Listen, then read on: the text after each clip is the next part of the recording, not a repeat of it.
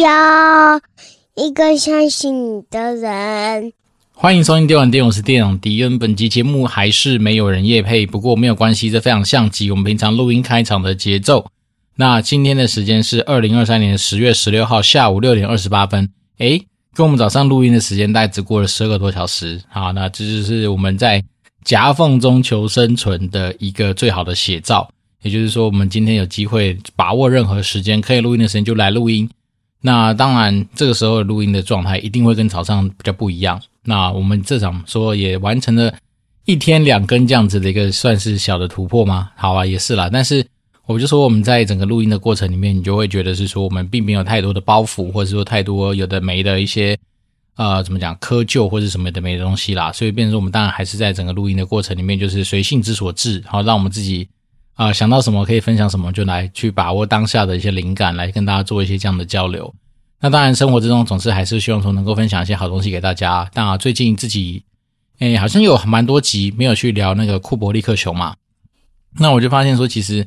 呃，自从你加入这个社团之后，你当然就会有机会想说来去了解一些他们现在的发展或他们的历史。那当然，这个熊它的世界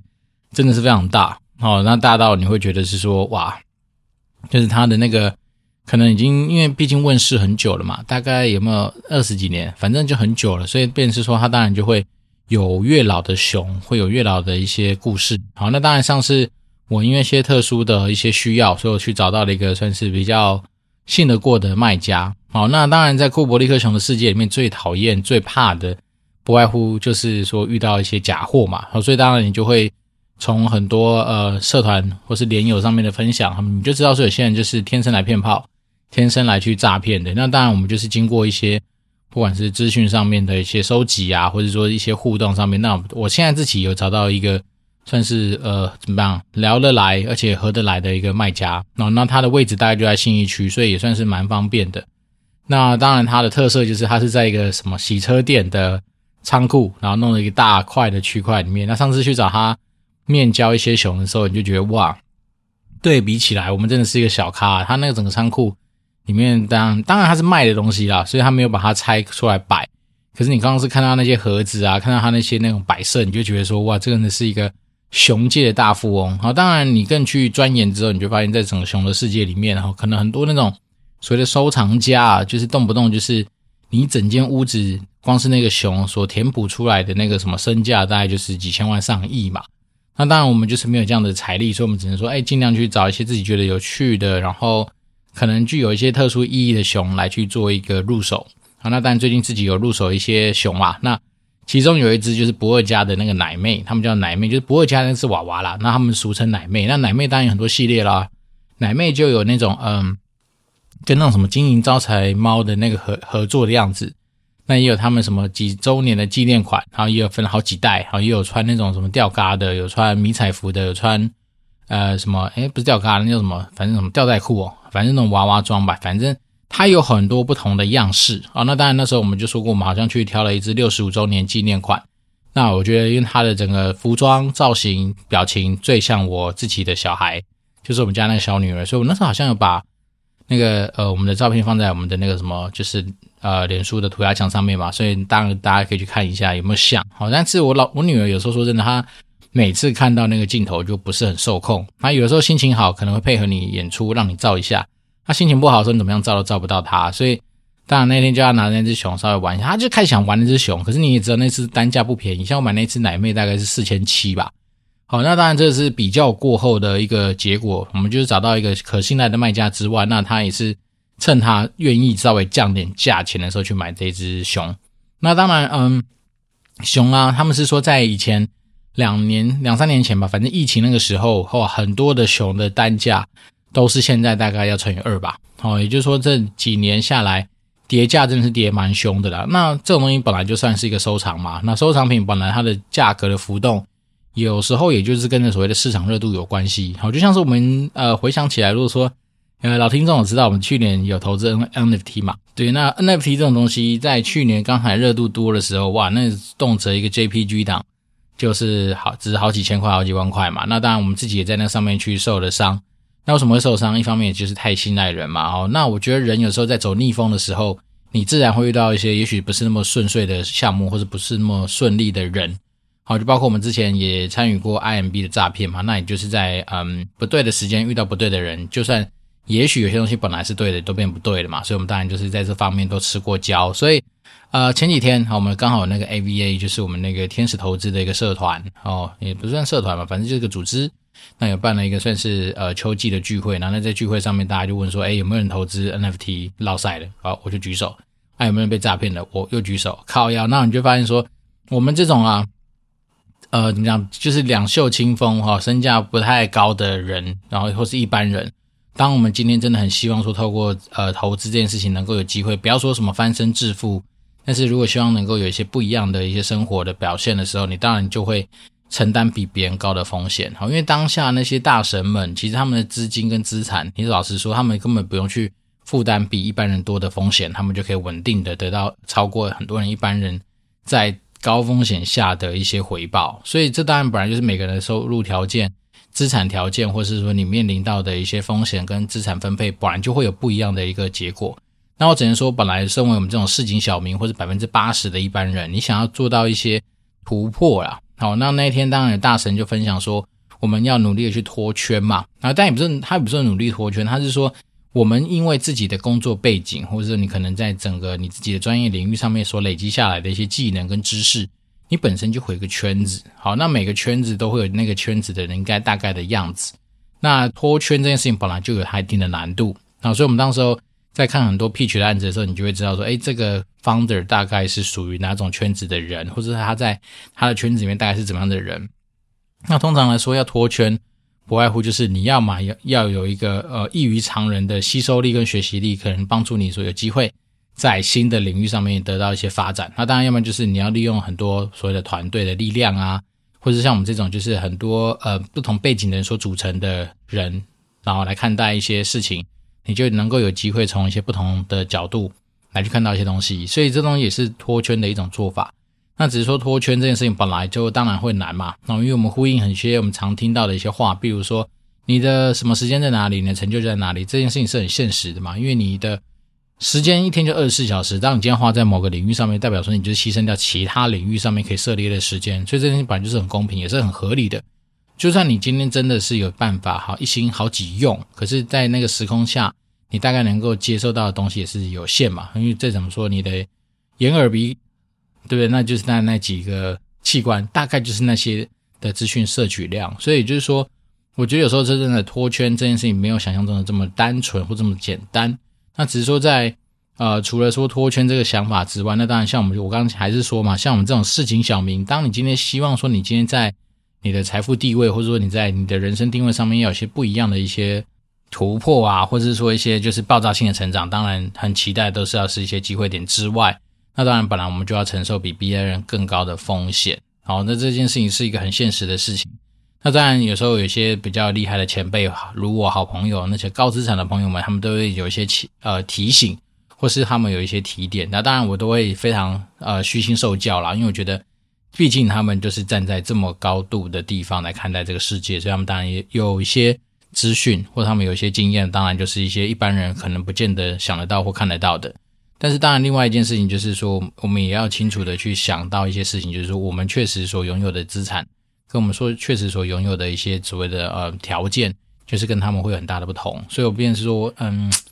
对啦，就是扪心自问，有时候你还是要三不五时去反省自己到底是和怎么样的做法。好，因为说真的，适合那些高资产的人，或是适合那些就是他的资产，其实那种所谓资产高，已经高到不是我们一般人可以想象的。他就算在那边呼吸他的空气。每天从天上掉下来钱，确实也是可以砸我们好几辈子。所以当然你就知道说，嗯，他们看待事情的角度，或者他们愿意去，呃，怎么讲，可能承担的风险，也许是比较不会那么这样的高。但是像我们来说的话，哎，说真的，我们失败成本也不那么高了，就是因为了不起，你就是这样归零高嘛。那归零高下去的同时，其实大概对他们而言就是一个非常小的一个数字。但我现在说回到我们自己身上，就是说我们在投资的路上面本来就会有遇到很多的。呃，意见或很多的叮咛跟关怀，但是不管怎么样，你还是会要依据你自己的心性，好，因为毕竟每个人能够承受的一些呃风险值啊，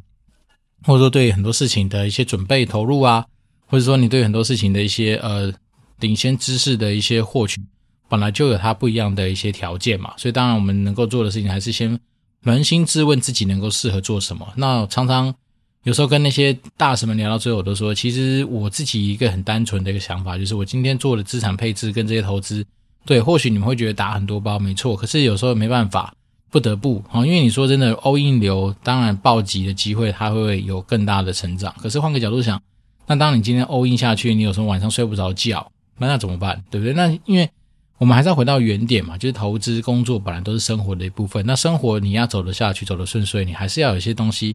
要有一些基本的一个安排。那所以对我来讲，我就会觉得是说。是啦，或许有些东西真的很适合某些特定的人，好，比如说 all in 流，就是一次都是满仓进去，满仓出来，或者是说，就是对于很多资产，甚至讲真的啦，对于他们来讲，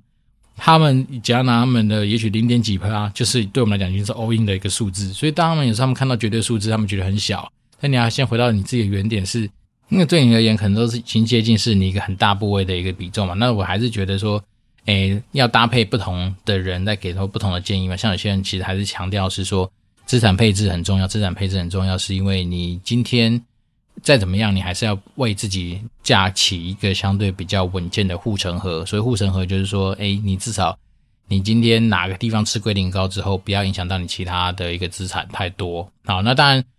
诶，这种资产配置一定有资产配置的好处，然后它就对风险控管上面得到一定的一个效果。但是，它的缺点就是说。对，当今天某个暴击发生的时候，对别人来讲已经是放烟火冲上一零一，可是对你来讲，你可能就是一个小呃什么火树银花，在那种什么公园释放的那种小型烟火，但是也不是不行啊，好，因为聚沙成塔，积少成多，那有时候你并不是要去期待那一两根的暴击，而是说你把这样子的东西给建立起来，那让你整包就是能够往呃比较正向的一个角度去走，其实也没有不好啦。对，然后再比较现实的是说，我们确实就是不是一个全职交易的人嘛。那你不是一个全职交易的人，当然你能够花下去在所谓的投资这件事情上面的时间的研究，你一定比不上那些全职交易的人。所以有的时候我都知道说，这种短线的操作可能真的就是呃，一方面大概百分之六十是运气吧。好，因为你说实在，很多时候你就是当个好好的当个跟单仔，那跟的时候你也蛮蛮蛮，当然好处是你不用花太多时间去想，你也不用花太多时间去。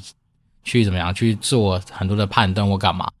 那当然跟跟单本来也说也就是呃，甚至五成五成的胜率嘛。当然可能你会觉得胜率六成一点，因为至少有些高手帮你研究过。但是回到原点，还是会觉得说，干其实有时候说真的，还真的去赌场买百家乐没什么两样。所以这就是本来自己在投资的路上一定会发生到的很多事情。好，回到我们刚刚才说的，就是说我们今天虽然是一个小菜鸡。好，那菜鸡在整个成长的过程里面，你当然就会找到一个你自己适合的方法。那我只能说，当然，呃，